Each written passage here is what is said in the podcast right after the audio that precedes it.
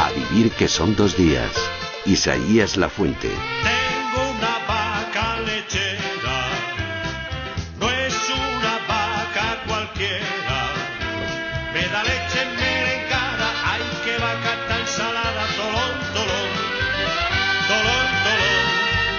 Manu Verástegui, buenos días. Hola, muy buenos días. Muchos oyentes estarán desconcertados en estos momentos. Yo el primero, ¿eh? Dirán, es domingo, son las once y media, es la maleta musical de Manu Verástegui. Podría serlo, pero no, es la banda sonora. Y es la banda sonora de una novela que además nos narra hechos tremendos, de una violencia brutal. Y muchos se preguntarán, ¿y esta banda sonora? Bueno, pues lo van a entender inmediatamente. Hablamos de la última novela de Almudena Grandes.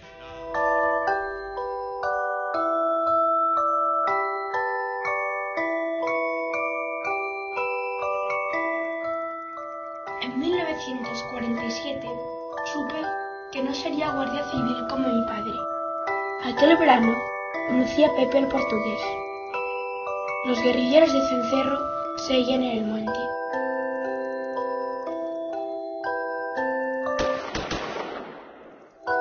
Y leyendo las novelas de Julio Verne, descubrí secretos que no podía compartir con nadie.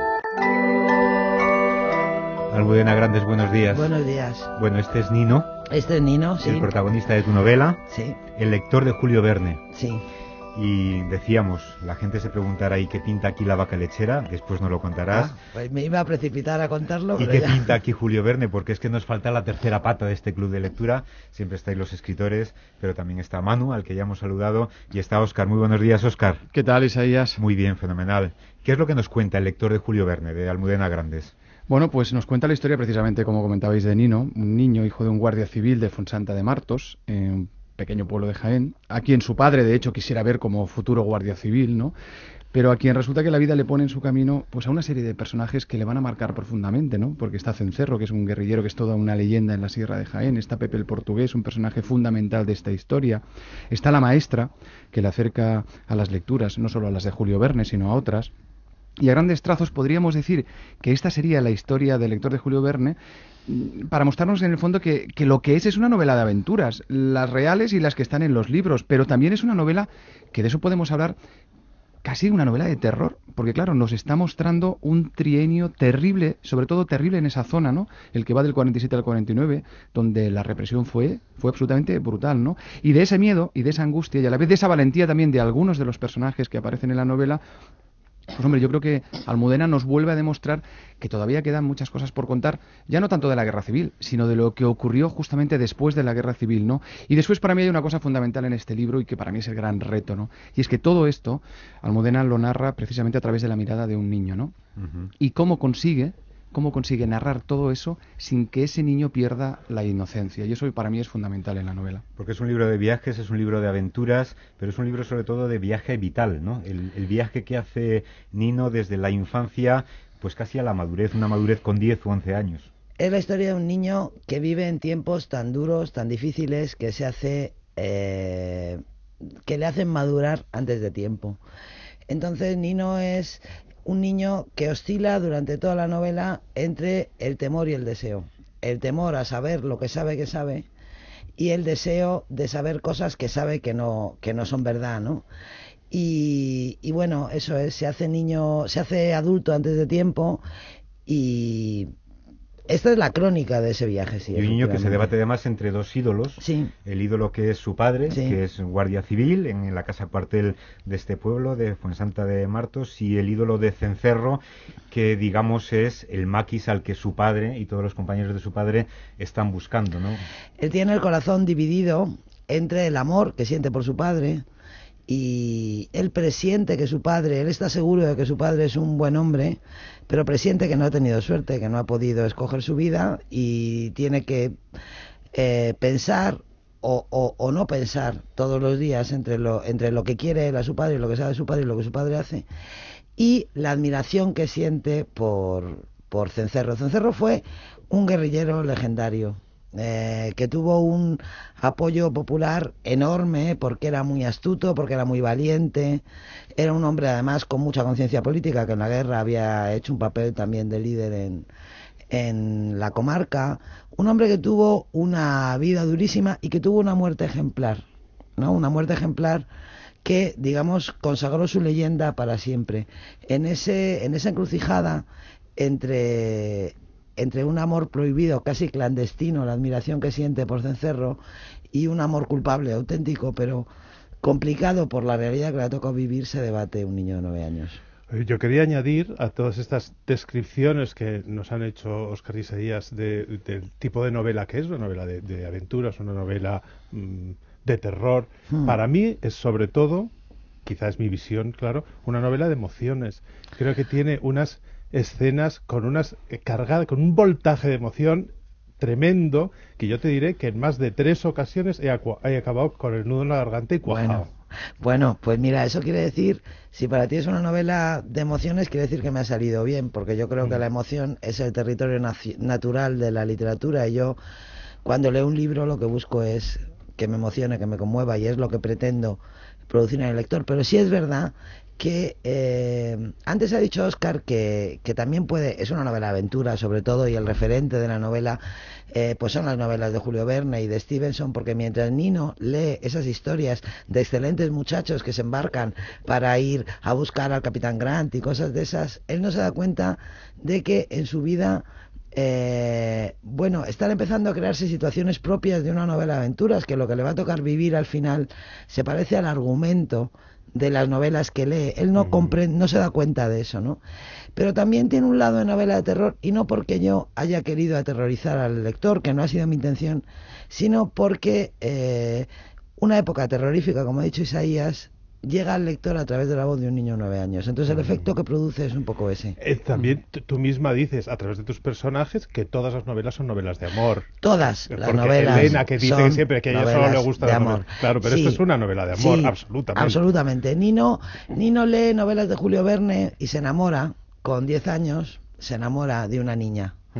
Eh, de una niña que le a la que no le gusta leer y que le dice que, que a ella las novelas donde no hay chicas la aburren porque no hay amor, Porque no hay amor, que no le gustan claro. las novelas donde no hay amor.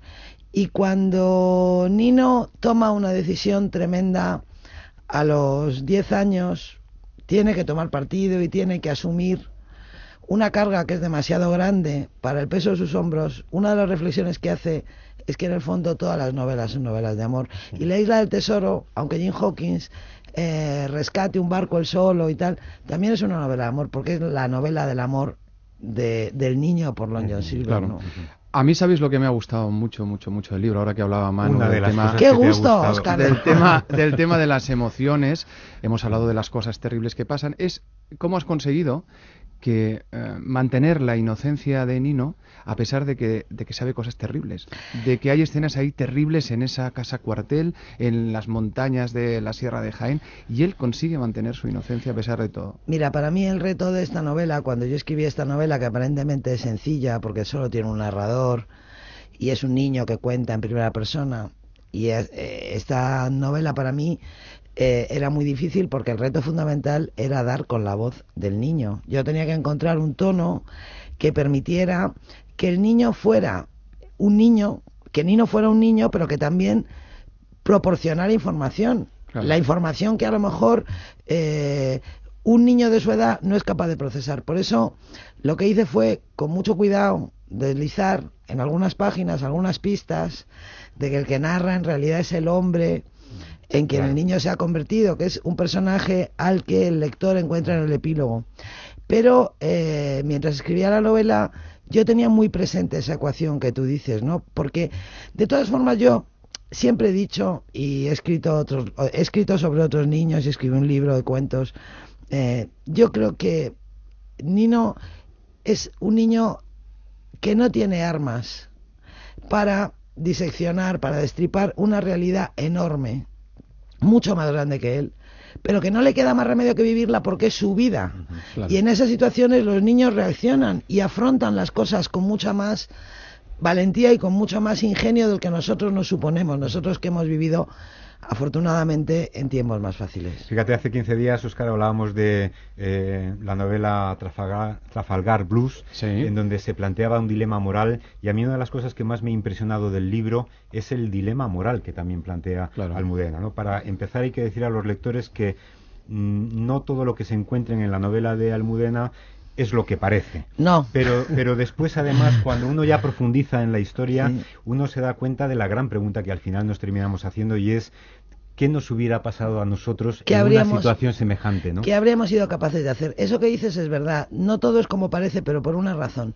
Porque mm, esta novela sucede en un lugar y en una época en la que las autoridades recurrieron al terror para cohesionar la sociedad. O sea, el factor que cohesionaba la sociedad, que lo impregnaba todo, que regía todos los elementos de la vida, era el terror. Y mm, el terror para en, en- en estas condiciones, y eso en los regímenes totalitarios lo practican porque lo saben, solo es eficaz cuando es absolutamente total y jerarquizado. O sea, hay terror desde arriba hasta abajo. Entonces, eh, en, en la novela, Nino es un niño que vive en una casa cuartel que tiene relación constante con los guardias civiles, que son unos hombres que a él le parecen amables, que le parecen buena gente, aunque hacen cosas terribles y en el fondo él se da cuenta que lo hacen porque ellos también tienen miedo, o sea, infligen miedo porque tienen miedo, humillan porque se sienten humillados y la consecuencia de todo eso es que en esta novela casi todos los personajes tienen una doble vida, una doble vida que es fruto del terror. Ujú. Almudena, esto a lo mejor es un poco un topicazo, pero creo que es inevitable. A ti se te, reconoce sobre todo como creadora de personajes femeninos Sí. especialmente interesantes, facetados. Esta, esta novela está llena de personajes masculinos preciosos. Es la más masculina de mis novelas. Efectivamente. Y- Aunque y- hay unas mujeres Están las rubias. Sí, hay una, Hay no, unas no, mujeres- y la madre de Nino es un unas personaje espectacular. fabulosas, sí, sí. Y Doña Elena es un, un- sí. un personaje maravilloso. Pero yo he encontrado que sobre todo Sí. destacan personajes masculinos Mm. muy fuertes y muy interesantes. ¿Te lo pedía la historia o te Claro, lo pedía el cuerpo? Claro, no, no, me lo pedía la historia. Mira, yo mis, mis primeros libros, mis cuatro primeras novelas y Modelos de Mujer, que es un libro de cuentos de esa época, son libros que lo que reconstruyen un poco son los conflictos de mi generación, los conflictos de identidad de mi generación. Entonces yo, yo de alguna manera, durante eso- todos esos libros lo que conté fue la historia de las chicas de la movida, que es lo mío. O sea, miré a mi generación desde todos los ángulos posibles. Y ahí me resultaba mucho más fácil hacerlo desde una mirada femenina, me parecía mejor. Yo era peor escritora, para que no nos vamos a engañar, porque alguna ventaja tiene que tener cumplir años, no va a ser solo engordar y que te salgan arrugas. Y entonces, bueno, pues en aquel momento tenía sentido. A partir de los aires difíciles, yo eh, ya mm, solo he tomado decisiones sobre la voz narrativa de un libro en función de su rentabilidad. Cuando, cuando me conviene o cuando la historia es la historia de una mujer o cuando creo que es mejor contarla desde un punto de vista de una mujer lo hago, cuando no, no. Y cuando tengo que manejar varias voces en Inés, por ejemplo, tenía un hombre y una mujer, bueno, pues eso. Soy cada vez más Pero las- mayor, soy sí. cada vez más mayor y me atrevo Y más sabia, más y más difíciles. sabia. Almudena, Sí. pero las mujeres que, que aparecen aquí Sí. son mujeres también muy potentes y además que yo creo que encarnan perfectamente lo que fue la represión sobre las mujeres en esta época negra Sí. de la historia de España y la reacción suya también, ¿no? Son Mm. mujeres activas, mujeres que defienden la dignidad de los que se han ido y sobre todo las mujeres que sufren una represión vicaria. Cuando no podemos encontrar al padre o al marido, lo que hacemos es detener y Machacarte torturar y Sí, machacar sí, a la mujer sí. o a la hija. Eso es lo que ocurrió. Mira, ahora ya voy a contar lo de la vaca lechera, que Venga. los oyentes estarán muy preocupados. Eh, la vaca lechera eh, era una canción popularísima en toda España, que en el año 47 se prohibió en la Sierra Sur de Jaén, porque su segunda estrofa, un cencerro le he comprado, a mi vaca le ha gustado, se pasea por el prado, mata moscas con el rabo, eran, eh, la cantaban los vecinos de los pueblos, incluso los propios guerrilleros, para provocar a la Guardia Civil. Eh, entonces, lo que da una idea muy clara de qué clase de represión estamos hablando es que se prohibiera una canción tan inocente o la represión que se ejerció sobre las mujeres.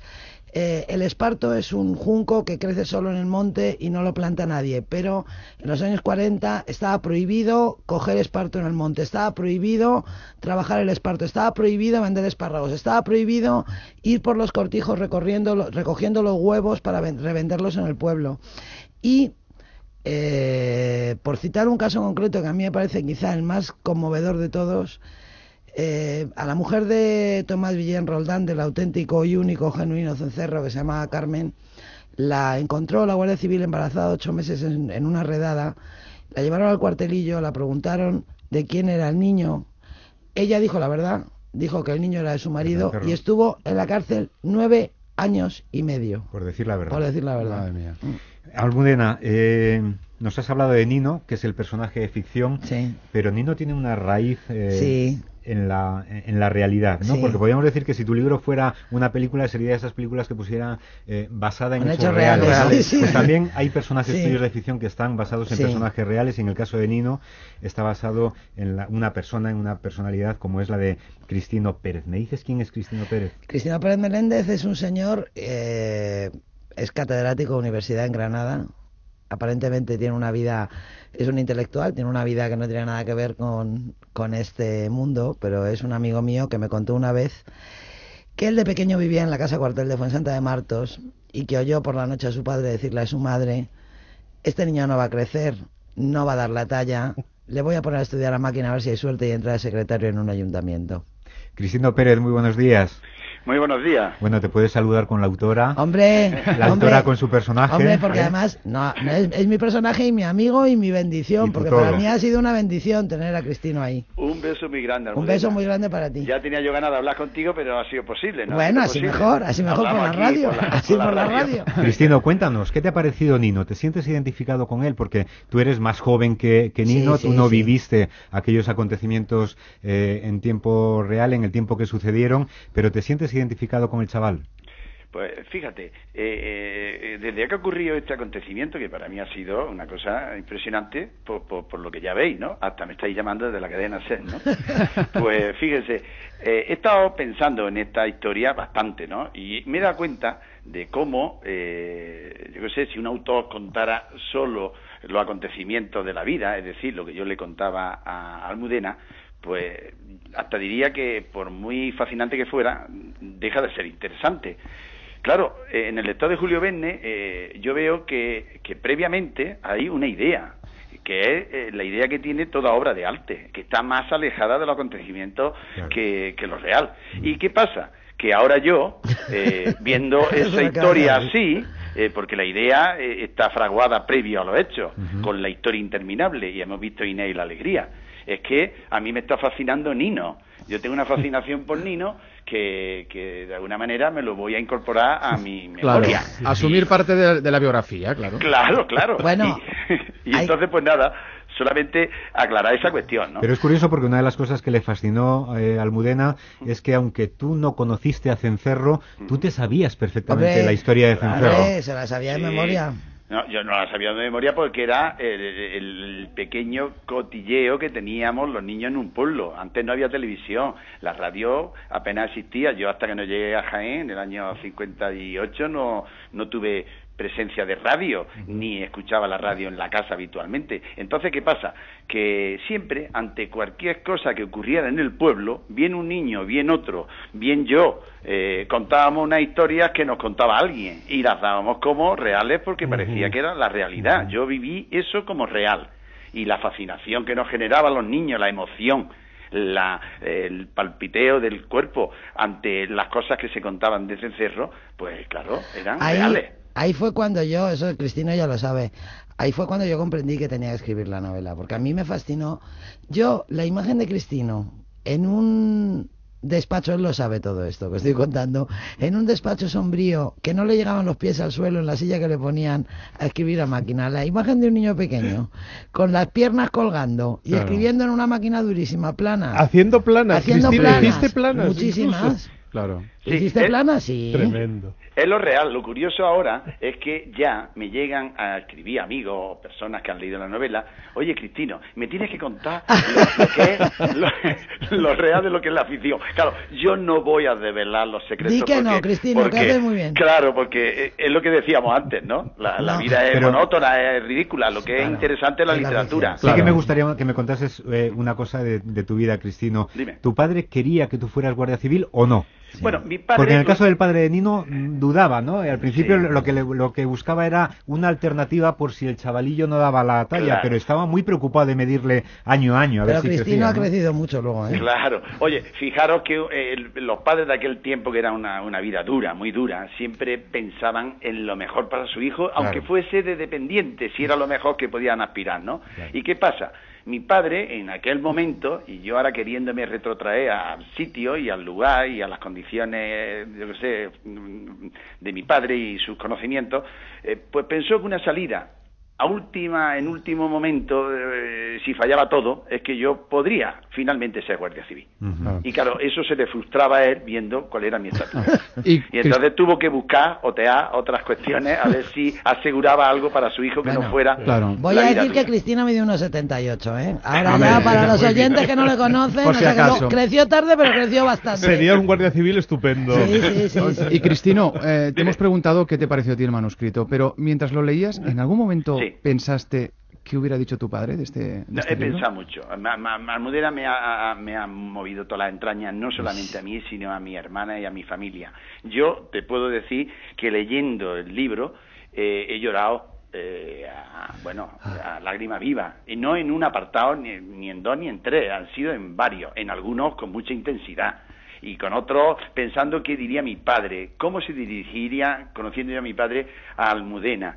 Eh, en fin, ha sido una cosa que ha sido un regalo que Almudena me ha hecho de tal magnitud No, no, no, que no. no, no. te lo puedes es al revés, imaginar, es ¿eh? al revés, Cristina, te lo he contado Ya, muchas ya, veces. ya, el regalo me pero- lo hiciste tú a mí, No, yo no, no, a no, ti. insisto, insisto. Bueno, yo aquí- soy la que abusa aquí. Aquí intervengo yo, el regalo nos lo habéis hecho los A dos. los lectores, sí, los dos Cristino, tú por, por, por inspirar Sí. el personaje y Almudena por haber llevado a esta novela que es maravillosa. Vamos Muchísimas dejarlo ahí. gracias, Cristino, por estar con Muchísimos nosotros. besos, Cristina. Muchos besos, Almudena. Muchos te llamaré besos. pronto a ver si no, te ahora veo. te llamo yo, Venga. cuando que salga a la calle. Un Me, beso. me encanta que Cristino ha apoyado mi teoría. Es una novela de emociones. Sí, sí, Totalmente. sí, Y además sí. me gustó mucho que él también haya llorado porque yo me sentía un poquito. Oye, yo lloré. ¿Quieres que te diga dónde lloré yo? Dime. ¿Dónde? Yo estuve aguantando, aguantando, aguantando porque... Pero mm, hubo un momento que ya lloré porque ya no podía más y quizá no es lo más dramático de todo, pero cuando...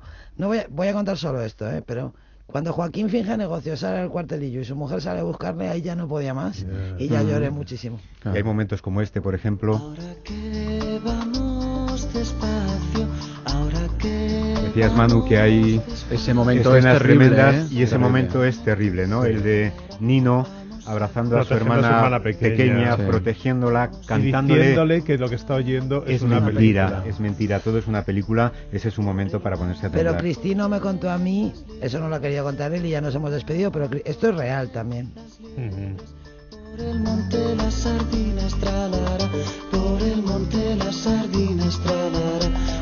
nos decía Cristino que él mismo, en la lectura de lo que le pasó a Nino, ha recuperado su propia historia. ¿Qué decir de Esther Estremera? Esther, buenos días. Hola, buenos días. Esther Estremera es la nieta de Cencerro. La nieta de Tomás, ¿qué tal Esther? Esther es otra de mis bendiciones, es otra de, de las suertes que he tenido yo y de mis privilegios tener a Esther ahí. Y nosotros contigo. Oye, Bueno. Esther, fíjate, tanto tiempo, tantas décadas callando la historia de, de vuestro abuelo, viviéndola, bueno, en el núcleo familiar, ¿no? Y ahora de repente se convierte en uno de los protagonistas de una novela tan impresionante como, como esta. ¿Cómo lo estáis viviendo en la familia? Pues con una satisfacción inmensa, un orgullo. eh, bueno, estamos porque nos para la gente, nos pregunta y quién es tu abuelo y no sabíamos nada y y luego sobre todo pues porque Almudena ha hecho que esto sea posible y que Mira. sea una realidad. Mira, Esther, te voy a contar una cosa que no sé, no te la he contado porque no sé si te has enterado, pero no te he vuelto a ver yo desde entonces. Cuando hicimos la presentación del libro en Alcalá Real había un camerino en el teatro y entonces Carmen Machi y Miguel Ríos se metieron en el camerino y yo detrás y vino Esther a traerme a su tía Carmen. Sí, porque una de las la hija pequeña de Cencerro vino a la presentación y vino con, con sus hijos, primos de Esther y con, so- y con nietos y yo dije, a ver, había gente haciendo con arriba, pero yo dije, voy a firmaros el libro a vosotros aquí, vosotros sois los enchufados, aquí a los villanos voy a firmar aquí el libro. Entonces firmé todos los libros y cuando terminé dije, a ver, ¿queda algún villén? Y entonces una prima de Esther me dijo, es la primera vez en la vida que nos pasa algo bueno por ser los villén. Ahí estuve a punto de llorar otra vez. Esther, nos decía antes Almudena que eh, tu abuelo eh, llevó una vida ejemplar como guerrillero, como miembro del maquis, pero también eh, quiso darse una muerte digna, porque cuando lo iban a matar, él decidió junto a un compañero suicidarse. Después, bueno, intentaron utilizar su cuerpo, eh, dejarlo, pero eh, vuestra familia, en este caso tu madre y, y tu tía, decidieron darle un entierro digno. ¿Nos cuentas cómo fue aquel episodio? Eh, bueno, eh, mi abuelo eh, eh, lo cercaron la Guardia Civil en Valdepeñas de Jaén y, y decidieron, junto con otro compañero, con otro guerrillero, suicidarse. Eh, antes todo el dinero que tenían de la guerrilla, pues lo rompieron en trocitos para que para que no lo pudiesen utilizar, pues los guardias civiles, la gente del régimen. Y entonces, eh, cuando se suicidaron, bueno, fueron a por ellos, eh, hubo un despliegue tremendo de guardias civiles y del ejército y, y lo encontraron muerto. Ellos dijeron que, que había sido que habían sido ellos, pero se Una valiente acción, ¿no? Claro. Sí, sí, sí, pero es que no tampoco quedaba otro. Si no, fíjate, imagínate lo que hubiese pasado. Después exhibieron su cuerpo en la plaza Sí, del pueblo. eh, después lo llevaron desde, desde Valdepeñas, lo llevaron eh, a Castillo de Locubín, que es nuestro pueblo.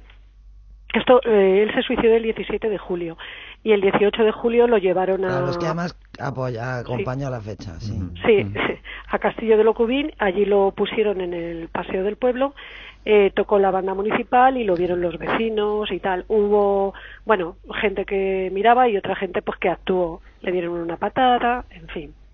Y todo esto, bueno, pues se fue corriendo que traían a cencerro y lógicamente pues vinieron sus hijas mayores, que era mi madre, Rafaela, y mi tía Virtudes, que eran las hijas mayores. Y, y entonces cuando ya pudieron, pues una, una buena vecina les dio una sábana, lo envolvieron y se lo llevaron al corralillo del ahorcado. Eh, que es donde estaba la gente, bueno, pues que no podía tener un otro tipo de, otro tipo de entierro. Fuera del cementerio, por entender. Sí, claro, fuera del cementerio. Ahí lo lavaron porque eh, como habían bombardeado y todo donde estaba él en Valdepeñas, pues lo que se encontraron fue una persona eh, toda llena de, de, esc- de escombros, de, de tierra, de hormigas, de tábanos, porque imagínate un día en un pueblo de Andalucía, eh, un 18, un 17 y un 18 de julio. Entonces, eh, cuando ya lo lavaron, lo pusieron, lo envolvieron en la sábana, hicieron ellas mismas, junto con eh, mi padre y, y el marido de mi tía Virtudes, y, y hicieron un, un hoyo y lo metieron allí. Y le dieron el digno en- entierro que no Sí, se correspondió con la entierro- muerte, con la muerte el- que perseguían indigna, ¿no? El digno entierro, entre comillas, porque Claro. fue un. Eh, te puedes imaginar el dolor primero de sus hijas de ver a su padre así, eh, el miedo, porque aquello estaba lleno de guardias civiles, eh, y el dolor, el, sobre todo el miedo, el miedo. Luego, antes, bueno, antes preguntábamos a Cristino si a su padre le hubiera gustado, su padre guardia civil le hubiera gustado una novela como esta de Almudena. Yo a ti te pregunto, ¿a tu abuelo le hubiera gustado? ¿A Cencerro le hubiera gustado sí, esta novela? Sí, claro, supongo que sí, sí, sí. Espero sí. que sí. Sí, sí, sí, sí, porque es que, eh, bueno, pues engrandecen la figura de los guerrilleros, que es una figura que, como todos sabemos, en España ha estado muy, muy oculta. Conocíamos a los bandoleros, pero realmente a los guerrilleros que luchaban por porque cayese el régimen, eso no lo hemos conocido. Y además es curioso, ¿eh? a, a- a tenor de lo que comentas, qué poco se ha hablado de los guerrilleros incluso en plena democracia. Claro. No, nada, claro. Nada, claro, Hemos ido claro. recuperando la memoria por fascículos, Sí. ¿eh? Sí. Y este Sí. es un nuevo, un nuevo Sí. fascículo el que nos ofrece Bueno. eh, Almudena Grandes. Muchísimas gracias, Esther. Sí. Un beso Bueno, muy fuerte, gracias. Esther. vale, gracias a vosotros y Un besos. beso muy fuerte. Pues nada. Almudena, podríamos seguir aquí hablando horas de, de tu novela. Hay, es una novela de personajes muy potentes, personajes individuales, pero después hay personajes colectivos, ¿no? El, el propio personaje del pueblo, El pueblo. de Fuensanta, que ya fuera porque bajaba el maquis o Sí. porque subían a buscar al maquis, siempre terminaba sufriendo. Sí. Siempre terminaba Sí, sufriendo. bueno, fíjate, en ese sentido lo que es muy llamativo, bueno, pues es el ejemplo de, de cómo se comportaron estos pueblos. Es casi un manual de resistencia pasiva, ¿no? Casi un manual eh, de acción revolucionaria, lo que hacían en estos pueblos, ¿no? Con la ropa, ¿no? Cuando moría un guerrillero tendían ropa negra, cuando moría un guardia civil tendían ropa morada. Como había tantas viudas y tanta gente de alivio de luto, y en ese sentido es muy llamativo también. Yo cuando he dicho que tengo mucha suerte con, con Esther, es verdad que la tengo, y con los villanos en general, porque Es asombroso cómo una familia que ha sufrido tanto ha mantenido siempre el orgullo de, de la memoria de su abuelo, ¿no? Porque muchas otras familias han cedido, como es normal y es humano, al, pues eso, al cansancio, al no querer saber nada. Pero bueno, Jaén es una tierra especial para eso. Pues Almudena, muchísimas gracias por el libro. Gracias a vosotros Muchas gracias por todo, por estar todo. aquí este sábado tan especial y solamente con un sí o con un no. La tercera parte de estos episodios de una guerra interminable está ya terminada. Me faltan dos capítulos. Dos capítulos. Cuando lo acabes, nos llamas. Vale, muy bien. Gracias. Gracias. Un beso. Muchísimas gracias, Almudena. Adiós, Oscar. Un beso a todos. Un beso Un beso, Manu. fuerte, Hasta mañana. Hasta mañana. Hasta luego.